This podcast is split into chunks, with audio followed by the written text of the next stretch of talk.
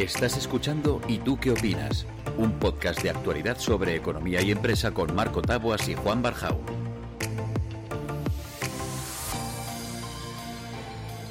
Juan, ¿cómo estás? ¿Qué tal? Marco, buenas tardes. Muy bien. Oye, te voy a presentar hoy a un invitado que, creo que, tiene algo muy interesante que contar porque es, está trabajando en un sector que ha sufrido, bueno, como todos, ¿no? Pero, pero creo que es de los que está sufriendo especialmente el tema, el tema de la pandemia. Y bueno, no es otro que Ramón Viernes, que además es, a pesar de, de ex compañero o compañero, es amigo y todo. Hola Ramón, ¿cómo estás? Hola, muy buenas tardes, Marco y Juan, ¿qué tal? Nada, Ramón. Eh, bueno, tú ahora mismo ocupas el, cargo de director en Cinesa para la zona sur de Europa, integra Portugal, Francia, España, Alemania, Francia, no, Italia. Cuéntamelo tú, que, que sí. me he liado. Bueno, son cuatro países, eh, España, Italia, Portugal y Alemania. Es difícil, lo que más me está costando es convencer a los tíos de Hamburgo de que pertenecen al sur de Europa, pero por lo demás, eh, esos son los cuatro países que, tenemos en, el sur de Europa. Ramón, eh, ¿Cómo está viviendo una, industria como el cine que de pronto el que 14, 20 de marzo tiene que chapar y, desde entonces hasta ahora pues vais a cuentagotas intentando hacer algo que además entiendo que por regiones va cambiando, por países va cambiando, un día os adaptáis y os vuelcan todo?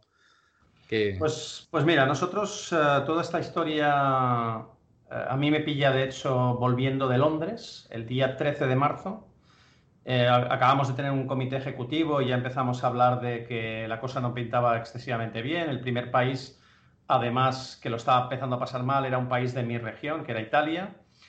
Y bueno, a partir del día 13, básicamente lo que hacen todos los gobiernos, y parecía que iba la cosa muy sincronizada, eh, bueno, pues básicamente nos, nos piden o nos obligan a cerrar los cines, ¿vale? Eh, un poco contestando a tu pregunta, ¿qué es lo que implica esto? Bueno, nosotros somos una industria, a diferencia de otras, pero también parecidas a otras, que en el momento que cerramos las persianas, nuestros ingresos son cero. O sea, si yo no vendo entradas y si yo no soy capaz de vender nada en los bares, mis ingresos pasan a ser cero.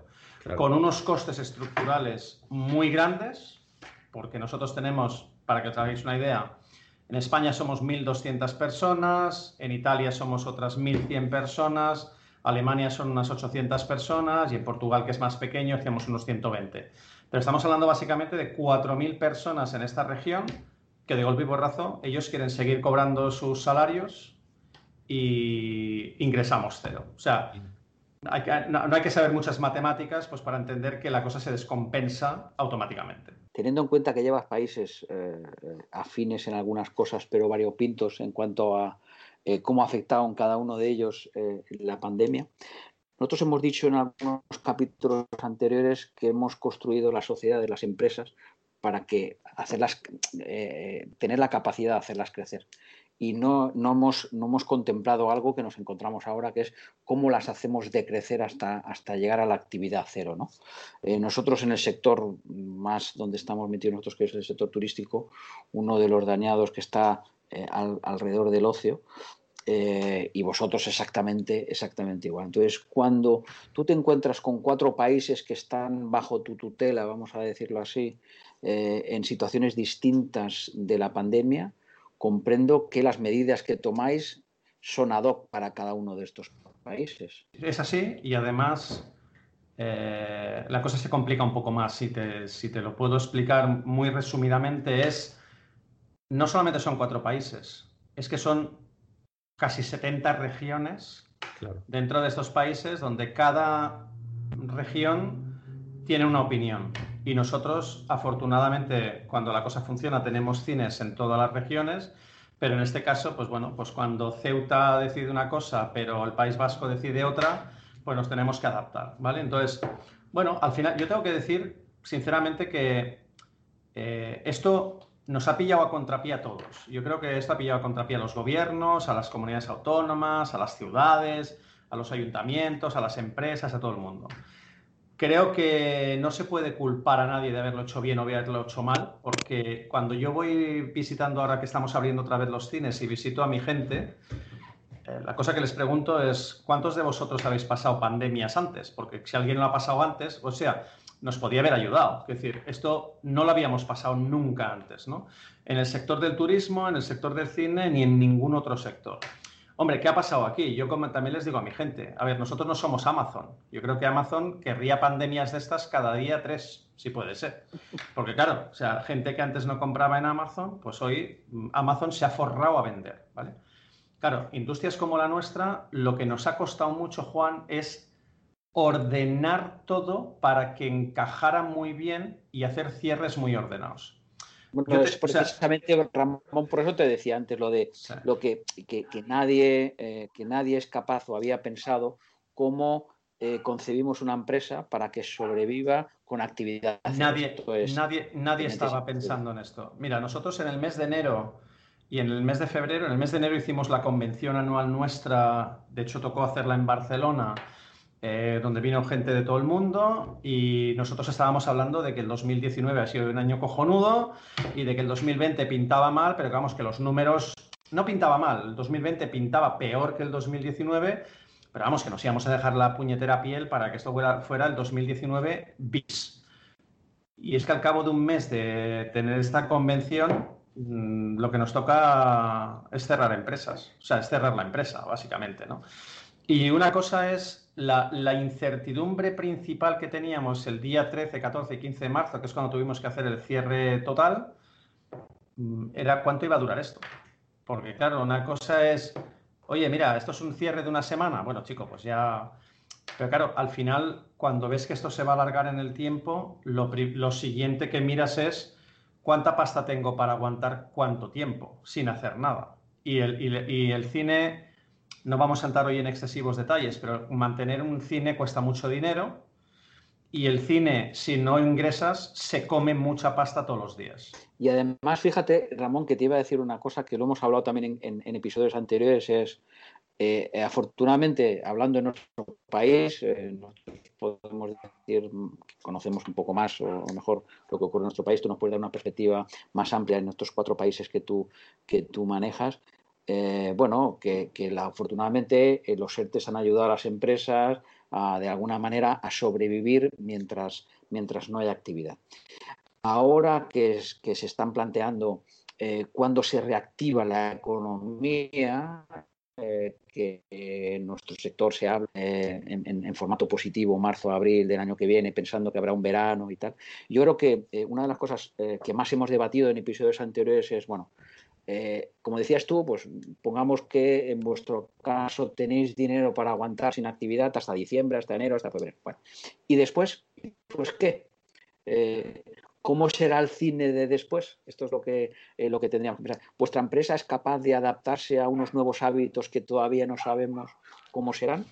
¿Seréis capaces de que una, una sala sobreviva con el 50% de aforo. Nosotros, Juan, lo que nos está tocando ya, ahora que hemos empezado a reabrir, es adaptarnos a muchas cosas que los gobiernos y las comunidades autónomas nos están pidiendo, ¿no? Eh, o sea, hoy por hoy, y puedes buscar en, sitios donde se comenta esto, la gente cuando viene al cine se siente muy segura en los cines. ¿Por qué? Porque hemos puesto muchas medidas para que la gente mantenga una distancia de seguridad tal cual. Claro, yo cuando abro una sala con mil butacas, lo que me interesa es que las mil butacas estén llenas. A mí no me interesa tener mil butacas para que cada dos butacas una esté vacía. Hombre, yo, a mí cuando me preguntan, yo es que la puñetera nueva normalidad no la quiero. Yo quiero la antigua normalidad. Yo quiero volver a lo de antes. ¿Sabes? Evidentemente, ¿qué va a pasar? Eh, un poco la pregunta te la voy a dar un poco una vuelta, ¿no? Porque claro, mm, si yo supiera que el tema de la pandemia dentro de tres meses está acabado, pues dices, hostia, mira, pues aguantaremos con lo que tenemos, eh, vivimos así estos meses, nos apretamos el cinturón y luego ya vendrán tiempos mejores. Es que el problema es que, como les pregunto yo a mi gente, o sea, nadie sabe cuándo nos vamos a tener que quitar la mascarilla. Nadie sabe cuánto tiempo va a durar esto. ¿Es la vacuna la solución? No nos quitamos la mascarilla nunca. A lo mejor, eh, y lo hablaba esta mañana con un compañero eh, de una empresa, de, bueno, con el, con el propietario de una empresa de, de, aviación, decir, oye, es que eh, si estamos, si seguimos esperando, esperando a que nos salve eh, la llegada de la vacuna, es que a lo mejor la vacuna no llega o llega dentro de tres años. Entonces tenemos que ver cómo convivimos con el virus y qué medidas podemos poner en, el caso vuestro en, en las salas para que la gente, que evidentemente ya, ya, ya está, eh, ya va, yo creo que con total seguridad a, las salas, y, cómo hacemos que, que esto, cómo lo, perduramos en el tiempo y al mismo tiempo somos capaces de que la empresa sea rentable. Pues mira, lo que nos está tocando hacer es reestructurar nuestras empresas.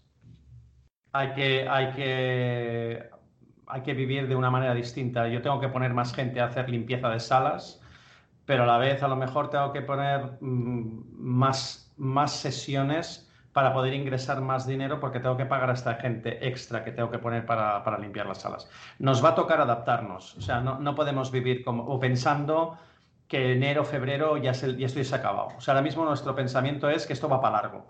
Ramón, yo, te iba a preguntar precisamente por eso. Eh, vosotros entiendo que ya estáis pensando y explorando vías de ingreso, vías de negocio diferentes o, nuevas a, las habituales. De hecho, sé que tenéis un, bueno, ya en marcha ya lo teníais hace tiempo, ¿no? El, alquiler de vuestras salas para presentaciones, para tal. Eh, eh, ¿Por dónde estáis tirando? ¿Qué es lo que estáis pensando que se pueda compartir o qué? Mira, yo te voy a compartir un dato para que veas un poco, porque esto es una idea antes de la pandemia. ¿eh? O sea, yo vengo de un mundo antes del cine donde estaban el alquiler de coches y el alquiler de coches tú miras mucho la utilización de tu flota, ¿no? Entonces, bueno, pues por deformación profesional, primera pregunta que hago cuando yo llego a esta empresa es, bueno, ¿cuánto tiempo utilizamos las salas? Y realmente las salas se utilizan entre un 20 y un, un 20 y un 30% del tiempo, el resto del tiempo aquello está criando polvo, ¿no? Entonces, bueno, pensamos en hacer ideas nuevas. ¿Qué nos ha tocado hacer con el tema de la pandemia? Acelerar este proceso. Te voy a dar dos ejemplos, ¿vale? Uno, en Madrid hemos firmado con seis iglesias evangelistas que desde hace dos meses hacen sus, como en sus locales no podían respetar la distancia social, pues los jueves y los domingos hacen sus misas en nuestros cines de Madrid. Bueno. Pues chico, mm, ¿es esto una cosa que le damos una utilidad nueva a los cines? Sí. ¿Nos supone ingresos? Sí. Y nos supone que posiblemente es el inicio de una nueva línea de negocio. Oye, porque igual que he hablado con las evangelistas, pues mañana hablo con los testigos de Jehová, pasado mañana incluso con otras iglesias y... o, va, a audio Mercedes a presentar su coche nuevo, pues Eso es. y haces un, evento de esa naturaleza ahí. ¿eh? Esto lo están haciendo los, eh, ya lo hacían los teatros y, yo creo que, es interesante que, lo veas como, como, una línea. Y relacionado con el cine, eh, ¿cómo veis, que también creo que es otra cosa que se ha potenciado con lo que ha pasado ahora, la amenaza de las plataformas de streaming?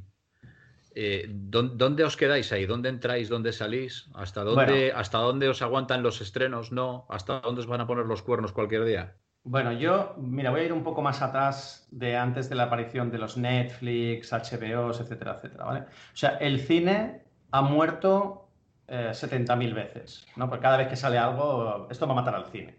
Y el cine aquí sigue, ¿vale? Yo creo que las plataformas y nosotros al final eh, tenemos que coexistir porque ellos tienen un, modelo de negocio que no es exactamente el nuestro, ni nosotros tenemos su modelo de negocio, ¿vale? Mira, el director financiero de Netflix hizo una, y no, es que me guste exactamente Netflix, ¿no? Pero hizo un comentario una vez que a mí me parece muy acertado, y es, si una persona en su casa eh, no quiere salir una noche, el cine no puede competir con Netflix. Ahora, si tú tienes ganas de salir, Netflix no puede competir con el cine, ¿vale? Y ahora déjame que te haga una pequeña analogía. Eh, tú tienes, hablábamos antes, ¿no? ¿Tú tienes un buen microondas en casa? Bueno, tengo uno. Bueno, tú tienes una buena cocina en casa. De hecho, has metido a Juan ahí en la cocina, ¿no? Pero bueno, tienes una buena Hoy sé que tiene buena pinta, ¿eh? Pero tú tienes una buena cocina en casa. Vale, que tengas una buena cocina en casa, ¿por qué resulta que los restaurantes siguen estando llenos? Porque tú ahora tienes toda la maquinaria en tu casa para hacer la mejor de las cenas, ¿no? y la gente sigue queriendo tener... exactamente, tú quieres tener todavía una experiencia. Yo durante la, durante la pandemia, tengo que decir que yo no era usuario de Netflix, pero, hostia, pues he tenido bastante tiempo para poder averiguar. Y bueno, tengo que decir que la calidad de las películas de Netflix, pues no me ha cautivado, porque de hecho he empezado muchas que ni las he acabado. Hostia, pero cuando me he puesto a ver Blacklist, macho, me he chupado en dos semanas las siete temporadas. Entonces, yo creo que mm, ellos tienen algo que nosotros no tenemos y que posiblemente, no sé cuándo, pero a lo mejor en un futuro trabajamos juntos y ellos harán la película X cuando acabe de estar en los cines pasará a las plataformas y el día que ellos quieran hacer un estreno de la nueva temporada de la serie tal, pues a lo mejor les apetece hacerlo en un cine. Entonces, bueno, estas cosas supongo que serán, acabaremos trabajando en modelos que nos beneficien a ambos. ¿no? es que creo que es completamente diferente. No, tiene nada que ver ver una película en el cine con ver una película en casa. Yo no, yo no me veo viendo un estreno de Star Wars en mi casa. Por, vamos, aunque tenga aquí la televisión más grande del mundo, no te apetece. Es otra película. No es, La, misma, no es la misma experiencia. Exacto. Juan, perdona, que es que has sacado la trilo y macho, estás ahí on fire, ¿eh? no, no, no, lo que pasa es que está relacionada con las plataformas y me la ha quitado Marco, que es, es algo muy habitual en, estos podcasts, ¿no? hay, un poco de, competencia a ver quién, quién le roba eh, los temas.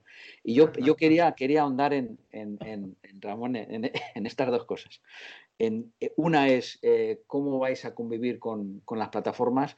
Nos pasa a nosotros trasladando este escenario al sector turístico. Cuando entra un nuevo jugador, ya parece que todo el mundo es en amenaza y al final pues eh, tienen que convivir, hay una competencia y bueno, y cada uno tiene que adaptarse a, las nuevas situaciones y, y seguro que como decía Marco, y yo iba a contar exactamente lo mismo, al final no es lo mismo una experiencia, tú lo decías con lo que comentabas de, la reflexión del, directivo de Netflix, no es lo mismo, pues que el que quiere salir, pues quiere ir al teatro, quiere ir al cine, tiene una experiencia distinta que no la vas a tener en casa. Y el día que te quieres coger un maratón, pues yo recuerdo cuando éramos jóvenes que íbamos a los maratones del ideal, que nos veíamos 24 horas de series de estas, de películas terribles, y que bueno, ahora lo puedes hacer. En, yo quería ver eh, andar un poco en esa convivencia, cómo podéis colaborar con las plataformas eh, tipo Netflix, eh, Amazon Prime o, las que están saliendo.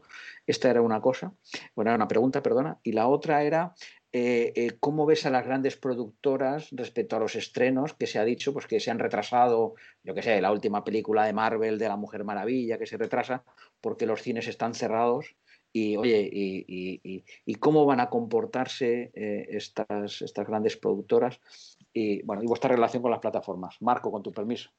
Ramón, adelante. Yo, mira, el tema, el tema plataformas, bueno, más o menos lo que he dicho. Yo creo que de momento nunca hemos hecho, o sea, hemos hecho alguna colaboración esporádica eh, en otros países y tal. Yo creo que nos va a tocar, y más con este futuro incierto que tenemos delante, explorar vías de colaboración. ¿no? Entonces, bueno, en algún momento daremos un paso y ellos querrán sentarse con nosotros y nosotros con ellos y trabajaremos. Y creo que al final, insisto, son modelos distintos, mm, no pasa nada, quiero decir, está muy bien que exista Netflix y está muy bien que existan los cines y en algún momento tendremos puntos en los que creo que podremos colaborar. Respecto a tu segundo punto, bueno, yo mm, he cambiado un poquito de opinión, ¿vale? Yo soy de los que siempre intento ponerme los zapatos de los demás. Entonces, bueno, yo pienso, bueno, las, distribuidoras cuando han invertido 300 millones en hacer una película, evidentemente tú quieres capitalizar esa inversión. Entonces, bueno, hombre, si tienes todos los cines cerrados, hostia, sería tonto estrenar nada, ¿vale? Hombre, ahora mismo tenemos en España nosotros y la competencia tenemos el 90% de los cines abiertos. Vale, al 50%, pero creo que ahora mismo las distribuidoras están pecando un poquito de egoístas, porque ahora mismo eh, tengo que decir que me quito el sombrero con una persona y voy a dar su nombre porque ha sido el único que le ha echado huevos y ha, invertido y ha dicho lo hago en los cines porque es donde hay que hacerlo, que es Santiago Segura, que ha, sacado una película que además ha sido un exitazo y el tío se la jugó y es el único que le ha echado huevos. Y ahora mismo estoy viendo pues, que las otras distribuidoras pues, simplemente hacen, bueno, porque Estados Unidos no lo ve, pues vamos retrasando, vamos retrasando, vamos retrasando, lo cual pone presión sobre nuestros costes, porque al final si yo no tengo películas que poder vender, la gente no viene a los cines, con lo cual esto es un poco la pescadilla que se mueve, que se muerde la cola, ¿no? No, no, por eso, por eso. Quería entrar en, ese tema precisamente porque, o sea, al final nos dan producto y no tenéis una propuesta de valor eh, con fuerza, porque al final eh, los estrenos es lo que tira del, eh, del, glamour para que la gente acuda al cine, pues oye, os veis en una situación comprometida. Bueno, pero también, también te voy a decir otra cosa. Yo también, yo un poco lo que hablo con mi gente aquí, también tendríamos que demostrarles o tenemos que demostrarles a estas distribuidoras que podemos hacer las cosas. Yo entiendo que algunos tendrán todavía miedo de que voy a capitalizar o no mi inversión, pero chico, te voy a dar un ejemplo. El 26 de junio, cuando abrimos el cine, se nos ocurrió la maravillosa idea de volver a poner los Goonies. Mm, y la gente, mis hijos no habían visto los Goonies. Y la gente que fue a ver los Goonies, ¿por qué? Porque, hombre, además el día que abríamos coincidía con el 35 aniversario del estreno de los Goonies. Pues chicos, los Goonies durante aquella semana fue la película récord de la semana. Entonces, creo que se pueden hacer cosas, pero no podemos solamente pensar que es que los avatares de turno nos van a sacar de, este atolladero. Yo creo que hay que jugar a inventarse un poco, a reposiciones, a hacer cosas Mira, ahora mismo a mí lo que me preocupa realmente es que la gente mayor no está viniendo al cine. Es lo, más, lo que más me preocupa.